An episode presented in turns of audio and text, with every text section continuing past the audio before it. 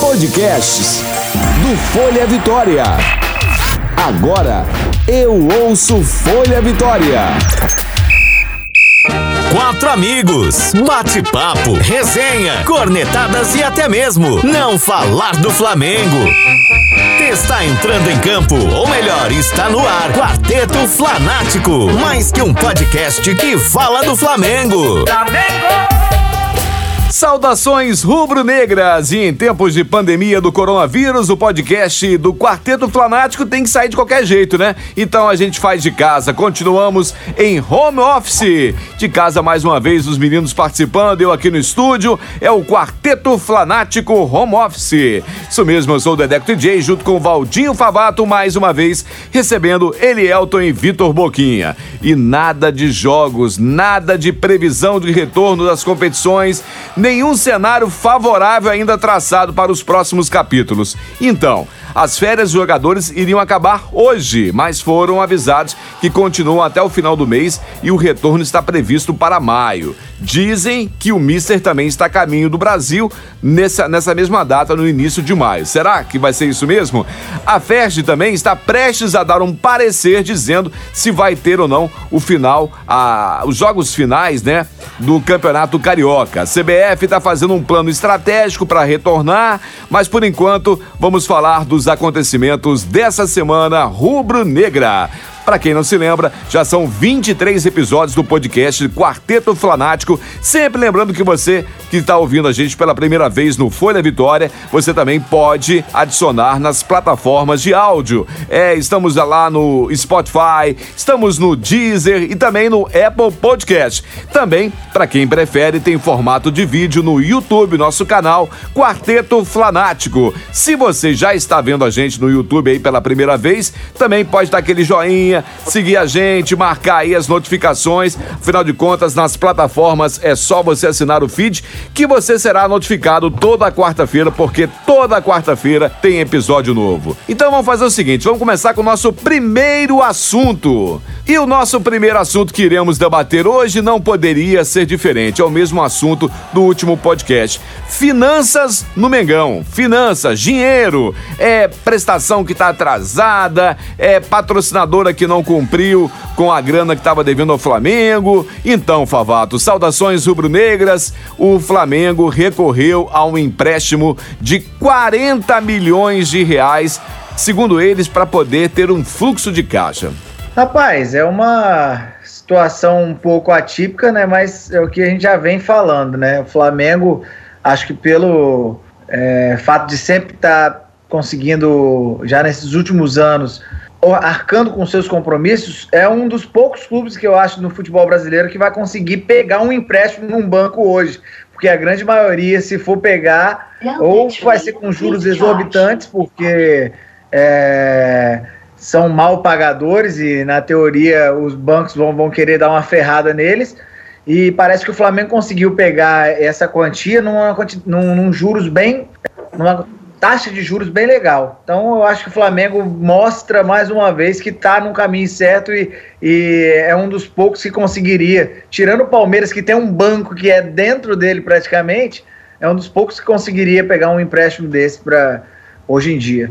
Tá certo. Uma informação também que chega pra gente é que ah, tem muita grana do Flamengo para entrar nesses próximos dias, né? São prestações de jogadores vendidos do Renier, tem também o valor do, do, do nosso zagueirão que foi emprestado, tem uma grana grande para entrar também por esse mês. E segundo o nosso presidente, a grana realmente é só para poder ter fluxo de caixa para que não tenham é, atrasos nos pagamentos, nos salários e outras outras coisas mais. Boquinha, mas nessa história toda, é, a parcela, a segunda parcela do Léo Pereira pro Atlético Paranaense está atrasada, né? E aí? Pois é, rapaz. Saudações, saudações Dedeco, Elielto e Valdinho, saudações rubro-negras a toda a nação. É, do mesmo jeito que pega pro nosso lado, pega pro lado dos outros, pega pro nosso lado, né, o Dedeco? A gente vai acabar atrasando também, mas eu acho que a gente está bem bem servido ali de, de, de, gestores que vão, vão dar a volta, vão contornar a situação e vão deixar tudo tudo mais é, menos preocupante talvez, né? Atrasa ali, mas vai, vai ter conversa como estão atrasando para a gente também.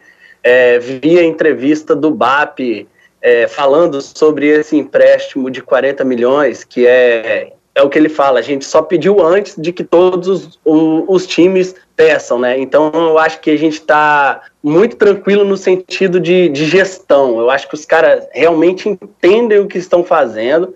Nós não vamos, nós não vamos ter, ter problemas maiores e nada como uma conversa, cara. É do mesmo jeito que a gente vai atrasar a gente vai atrasar uma, uma parcela ali do jogador, por exemplo, como você falou do Léo Pereira, vão atrasar com a gente. E é tudo na conversa, não tem jeito. Tá, tá ruim para todo mundo, tá difícil para todo mundo. Acredito até que, quanto ao que o Valdinho falou, é, da, da, da não. Repete aí que você falou aí, Valdinho, de novo, da, do, do, dos times aí. Do, é, dos clubes, é, que não vão conseguir é, vão conseguir, quando quiserem pegar um empréstimo, pegar um empréstimo tão rápido e com, com taxas tão boas, porque o Flamengo, na verdade, hoje tem crédito no mercado. Então, se ele chegar para qualquer banco e falar, ó, dá 40 milhões aí, depois eu vou te pagar. E o banco vai saber que vai pagar. Realmente, se o Vasco, por exemplo, que é um exemplo mais próximo da gente falar, velho, se, se conseguir pegar, vão colocar os juros lá em cima, porque sabe que vai atrasar. É verdade. E, então, e é o então, risco, é, até... o risco, o risco financeiro também que tem em qualquer, em qualquer jogada de grana, existe uma partezinha lá que é o risco. Então, o risco do Flamengo, com certeza, hoje é um dos menores aqui no Brasil. Pode continuar aí, Boquinha. Não, então, apesar de eu concordar com essa situação, eu acho que não adianta só, depois dessa crise, só o Flamengo sair safo dessa. Então, eu acho que vão ter. Vai, vai existir alguns programas, alguma coisa que vão fazer é, facilitar, talvez, esses empréstimos, talvez não a, a juros tão altos para outro time, outros times, é, visando essa, é o futebol como um todo. Né? Eu não acho que o que vai, que vai, vai ser interessante os outros times quebrarem e só o Flamengo continuar no mercado, a menos que ele dispute com os europeus. É verdade. Brincadeira à parte, óbvio. Tá certo. E tem dinheiro do João, Jean Lucas, parece também, só complementando a, a informação aí tem, dos, tem... Do, dos valores que estão para entrar, eu acho que tem do Jean Lucas também, se eu não me engano. É isso aí. Elielton também, a gente não pode deixar Elielton de fora, afinal de contas, o cara parou sua segunda lua de mel, comemorando um ano de casado para fazermos a nossa Aê. gravação. Aê! Hoje tem, Elielton, hoje tem. Hoje tem gravação do programa. Ah, vamos lá. Gravação do programa. Isso aí. Elielton, falando da mesma coisa aí. Fala, pode falar. Só comentando sobre isso, só para a gente pensar um pouquinho quanto que o flamenguista já sofreu, né? Há cinco anos atrás, a gente não pensava nisso, né, gente? Pegar um empréstimo de 40 milhões, antecipar todos os clubes e ainda mais, bancos se disponibilizando para oferecer crédito para o Flamengo. Para o Flamengo, né? Você vê é uma reviravolta, o que uma gestão financeira, uma gestão de clube realmente pode fazer com um clube como o Flamengo, como fez com o Flamengo, né? Isso é impressionante. Eu acho que os outros times vão sofrer muito com isso. O Flamengo conseguiu antecipar, sendo que a folha salarial do Flamengo é enorme, é gigantesca comparada aos clubes brasileiros. O Flamengo conseguiu antecipar isso e eu acho que o Flamengo vai sobressair de novo quando essa crise toda acabar. E aí você vai ver que alguns times que tentaram crédito não conseguiram, alguns outros times vão tentar crédito para repor dinheiro que estavam precisando antes da pandemia e o Flamengo conseguiu antecipar isso e gestão financeira do Flamengo está de parabéns. Pois é, Elielto, o Náutico, por exemplo, é um clube que não tem tanta grana, não tem tanto crédito e precisa muito de dinheiro de venda de jogador, né? E o Flamengo também atrasou aí é, a prestação do jogador, o atacante Thiago. Seria a segunda parcela do atacante. E, segundo a mídia aí, esse dinheiro serviria para pelo menos pagar dois meses da folha do Náutico. Você vê com a importância do Flamengo também para o cenário brasileiro. Só voltando um pouquinho, uh, a mídia brasileira e paulista está falando assim: ah, o Flamengo atrasou o pagamento de, de do Léo Pereira, do, do menino do Náutico. Agora chega para o jogador do Palmeiras, o lateral esquerdo foi, foi contratado lá. Não, o Palmeiras pediu mais tempo para fazer o pagamento. É meio diferente esses, É. esse, esse assunto aí, né? Falar do A Flamengo. Falar do Flamengo da, da, da audiência. Tem que falar do Flamengo. É Eles vão falar mal. Tô é dizendo que o Flamengo vai quebrar. Que... Não, ó. Se durar mais dois meses, o Flamengo está quebrado. Não tem jeito. Estão falando que o Notícia sócio torcedor corre- tá indo embora. Estão falando que tá devendo. Estão falando que não vai receber e que vai quebrar. É, é o sonho de muitos, né? Os antes piram, né? As notícias que correm hoje do Flamengo é que os jogadores já estão em crise. Jogadores em crise porque estão querendo treinar. Olha só, só Pois é. dar clique, não é possível, cara. É verdade. O, só só para completar essa informação da grana aqui, é, o presidente chegou a falar que uma, um dos motivos desse empréstimo seria para honrar as parcelas de Gabigol e Gerson. Ou seja, o Flamengo quer fazer isso para mostrar que num cenário ruim está pagando as prestações de jogadores grandes para poder ter também bala na agulha na hora que voltar ao normal de contratar mais alguém. Isso é fato, né? É, com certeza, mas eu acho que talvez se bobear quando essa coisa voltar, como a gente tinha falado semana passada, que não é, é pouco provável que a gente perca alguém, tal, talvez, assim, Vai pra precisar dar uma vender alguém.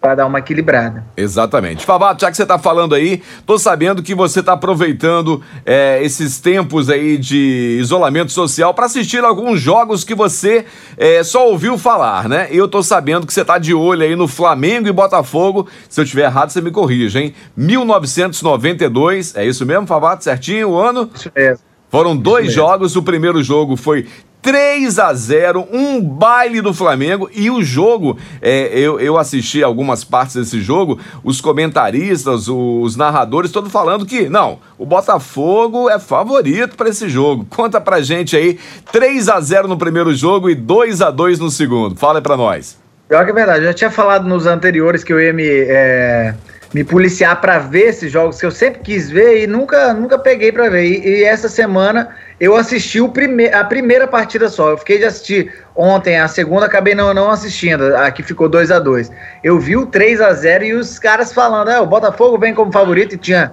a vantagem de dois empates, dois se não me empates. engano. Isso. É, e rapaz, o Flamengo deu um baile. O que, que o Júnior Capacete, já veterano, jogava era absurdo. E pra você ter uma ideia, eu acho que eu só tinha visto na vida assim, uma ou duas partidas inteiras do Júnior e velha, assim, é, partidas antigas, porque eu não, na época que eu comecei a acompanhar futebol, eu acabei não, não vendo. 92 eu não acompanhava, não tinha idade para acompanhar e entender.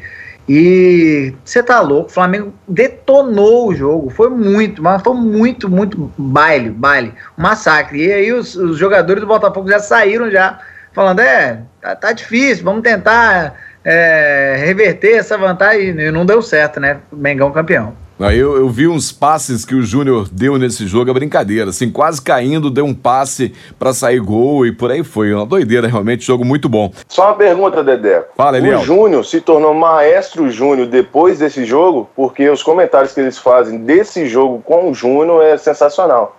Foi por causa disso que ele se tornou maestro ou antes ele já era maestro? Não sei responder, passo a, a resposta aí, sabe, o Favato? Não sei, não sei. Não, eu, eu, não. eu acho que tem, que tem a ver com essa fase que ele né, é um pouco mais veterano, ele saiu da lateral esquerda para jogar no meio-campo e, como era muito inteligente, é, abria caminhos que impressionante.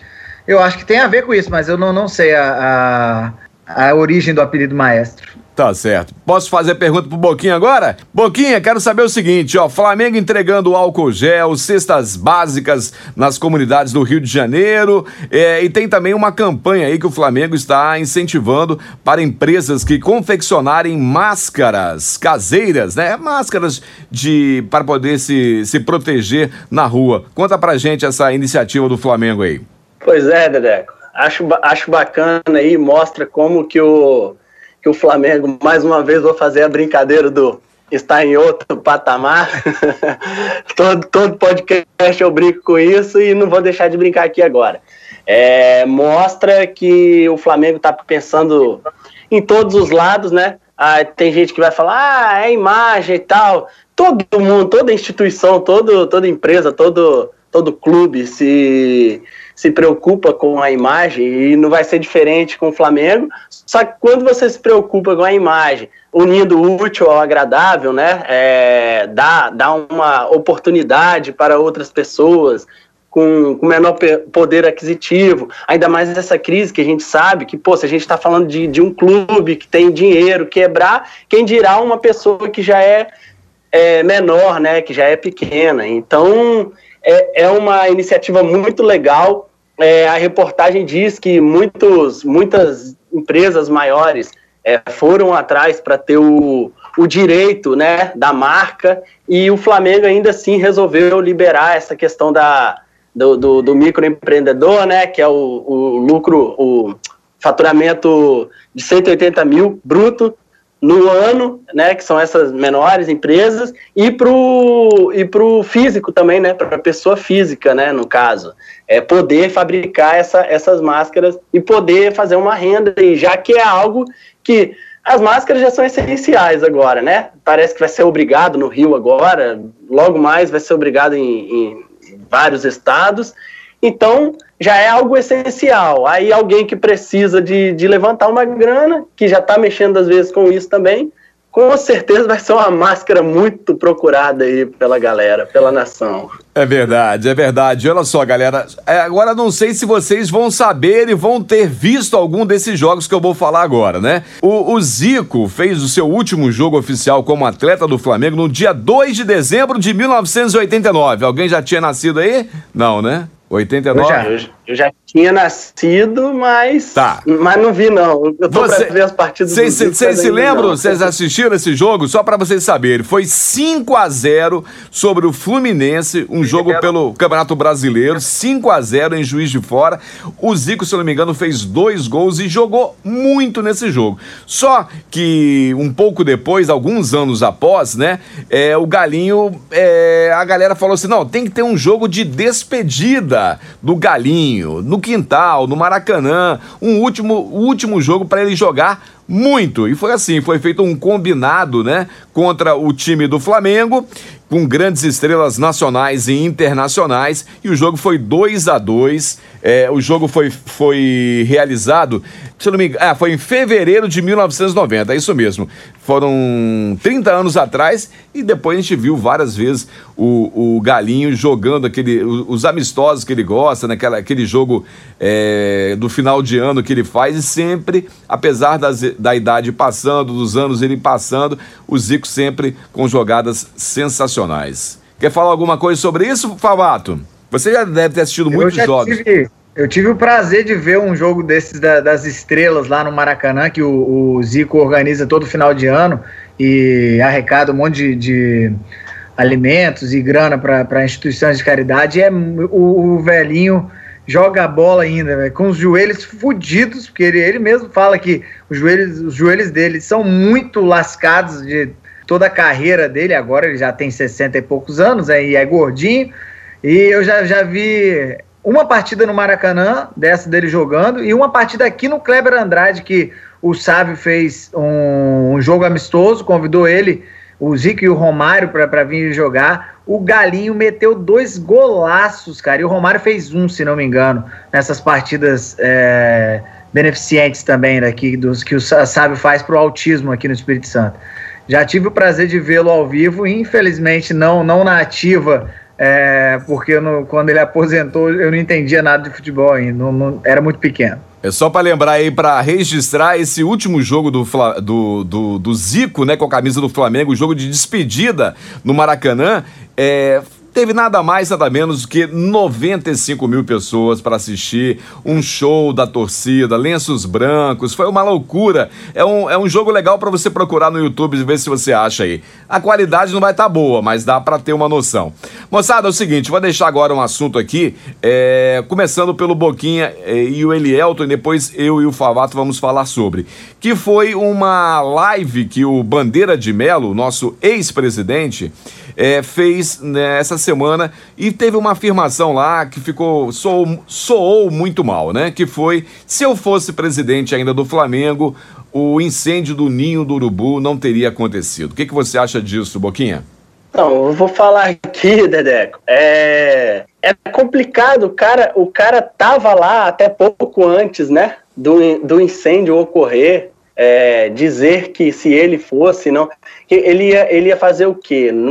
Ele teve, no caso, ali foi uma, uma, uma, questão de estrutura também, tem a ver com a estrutura, e a estrutura foi a que ele deixou durante esses seis anos, né, de gestão, três mais três, não é isso? Isso. Então, pois é, então eu acho que é muito complicado para um cara que, que é foi presidente, até levou realmente a sério, elevou o nível do Flamengo, não tem como a gente negar isso, mas é complicado ele ficar apesar das, das, das desavenças que existem ali entre um grupo e outro, mas eu acho que isso é uma forma de é uma apelação. É, ele, deve, ele deve sim manter essa, essa rivalidade. A gente deve ter mais opções de, de, de, ele, de eleger né, outra, outras boas pessoas. Ele, como foi bom para o Flamengo, essa gestão, como está sendo boa, tendo em vista os anos anteriores, minha infância todinha passando quase, quase todas sofrendo com o Flamengo, então a gente gosta de ver essas, essas gestões trabalhando pelo grupo,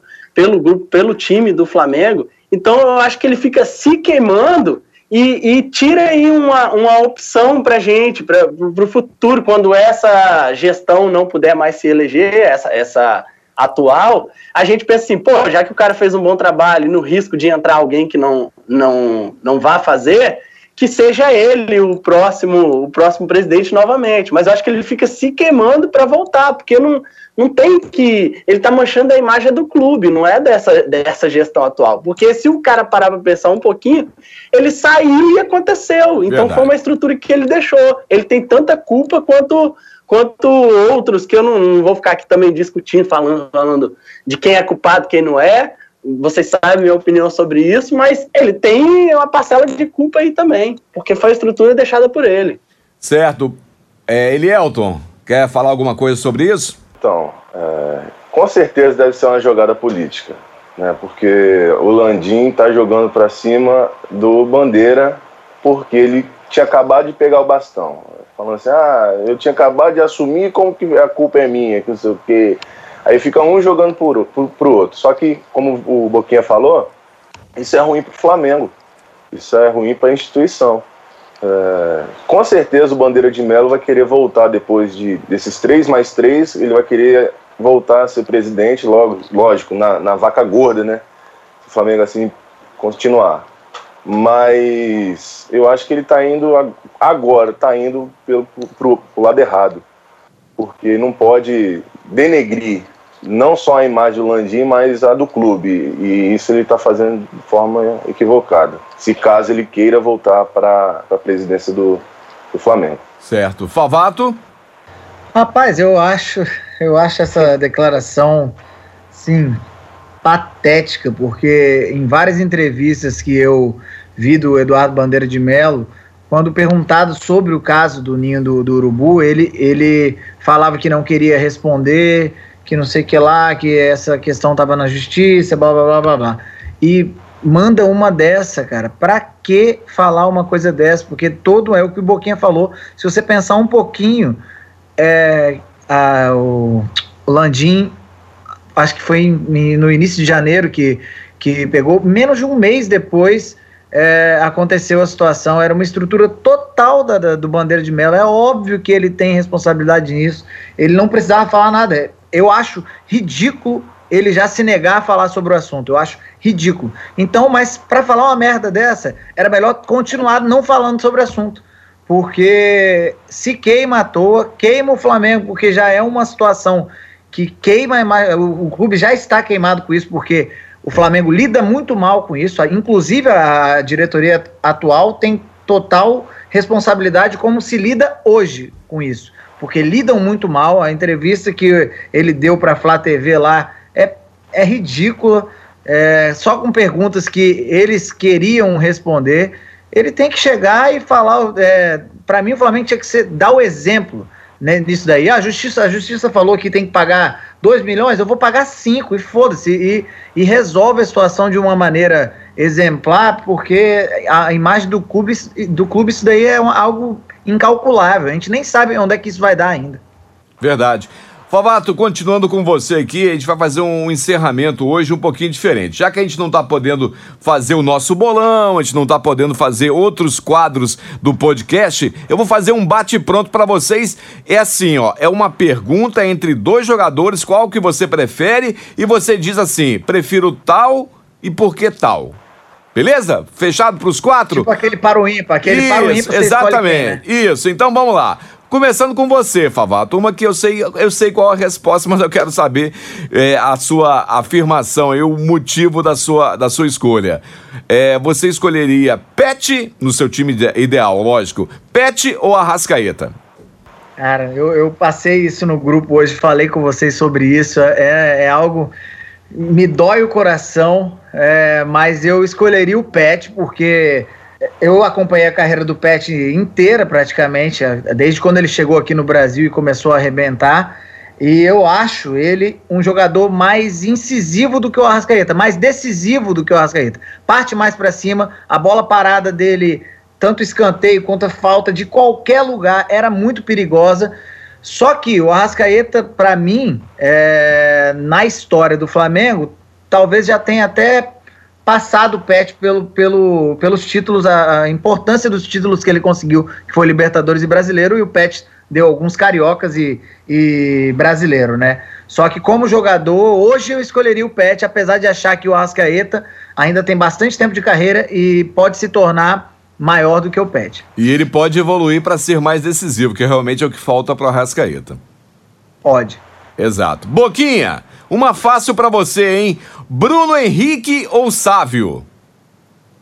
Ah, eu vou de Bruno Henrique, cara. Eu sempre fui muito fã de, de Sávio, é, é da minha época de criança e tal. Gosto muito dele. Capixaba, né? Mas eu vou de Bruno Henrique, cara. Eu, eu posso responder anterior também? Eu vou de Arrascaeta. Só para empatar. Foram os caras foram os cara que fizeram a jogada do, do, do, do uma, da Libertadores que eu vi, cara. Então não, não, adianta, eu vou. É o único, é o único, não, né? É um dos motivos para escolher. Eu poderia escolher um ou outro e, e teria motivos, sabe? É, BH, Arrascaeta, Pet, todos me deram motivo. Pô, aquele gol de falta do Pet lá, rapaz, do, do, contra o Vasco, que alegria foi aquela. Mas eu estava. Libertadores, cara. Eu estava no jogo. Eu estava no jogo naquele gol do Pet, por sinal. Estava lá no Maracanã. Elielto, uma pergunta é. fácil para você. Adriano ou Gabigol? Pronto, pra acabar. Fácil? Facílima. Rapaz, eu acho que do, dos três essa é a pior. A pior. Rapaz. Você é o aniversariante, por isso. Caraca. Eu vou de Gabigol. Gabigol. Porque eu tô, fal eu tô falando aqui no podcast já tem tempo que depois de Zico, pra mim é Gabigol. Tá. No Flamengo. E, então eu vou perguntar pros outros dois. Pouquinha, fala pra gente aí. Prefere Adriano ou Gabigol? Gabigol, fechou a jogada da Libertadores. Comentei, foi mal. E você, Favato? Eu não vou comentar, não, mas essa vou ser polêmica. Eu vou de Adriano. Vai de Adriano, tá certo.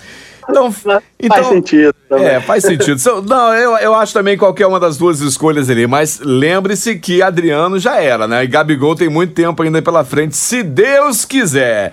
Galera, obrigado. É o mesmo caso do Arrascaeta. É o mesmo caso do Arrascaeta. A história que tá por vir ainda a gente não sabe como será, né? Então, lembrando a galera que você pode ouvir os podcasts anteriores para se divertir, para recordar, para ver os nossos bolões, ouvir ou ver e também nas nossas plataformas digitais que estamos presentes Spotify, Deezer e Apple Podcast. Se você preferir, pode procurar no Instagram e também no YouTube, arroba Quarteto.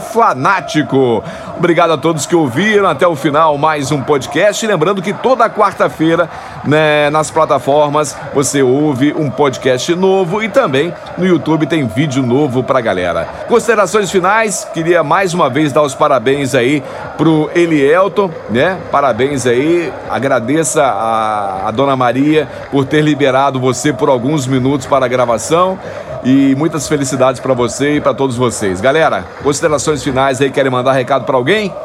Não, só mandar um abraço para a galera que está escutando a gente aí. Novamente torcer para que isso volte logo, pelo menos é, como a gente tinha comentado também no passado, bem provável que vá voltar é, com portões fechados, mas que o quanto antes e, e preservando a saúde de todo mundo que dê tudo certo, que o nosso Mengão volte pra gente pelo menos conseguir assistir na TV. E um abraço para todo mundo aí. Tá certo. Pra fechar, Boquinha. É, pra mim aqui, eu vou mandar os parabéns pro nosso amigo Elielto aí também, né? Que seja o primeiro de muitos anos de casado. Já que semana passada a gente esqueceu de dar os parabéns pro pai dele, né? É verdade. e, parabéns e pro pai dele. Ideia, é isso aí. E a mesma ideia, os cuidados continuam. É aquele, aquela minha indicação de sempre. Os cuidados continuam, não paremos e torçamos para voltar tudo. Tá certo, galera. Obrigado mais uma vez por mais um podcast do Quarteto Flanático e até a próxima. Saudações rubro-negras. Valeu!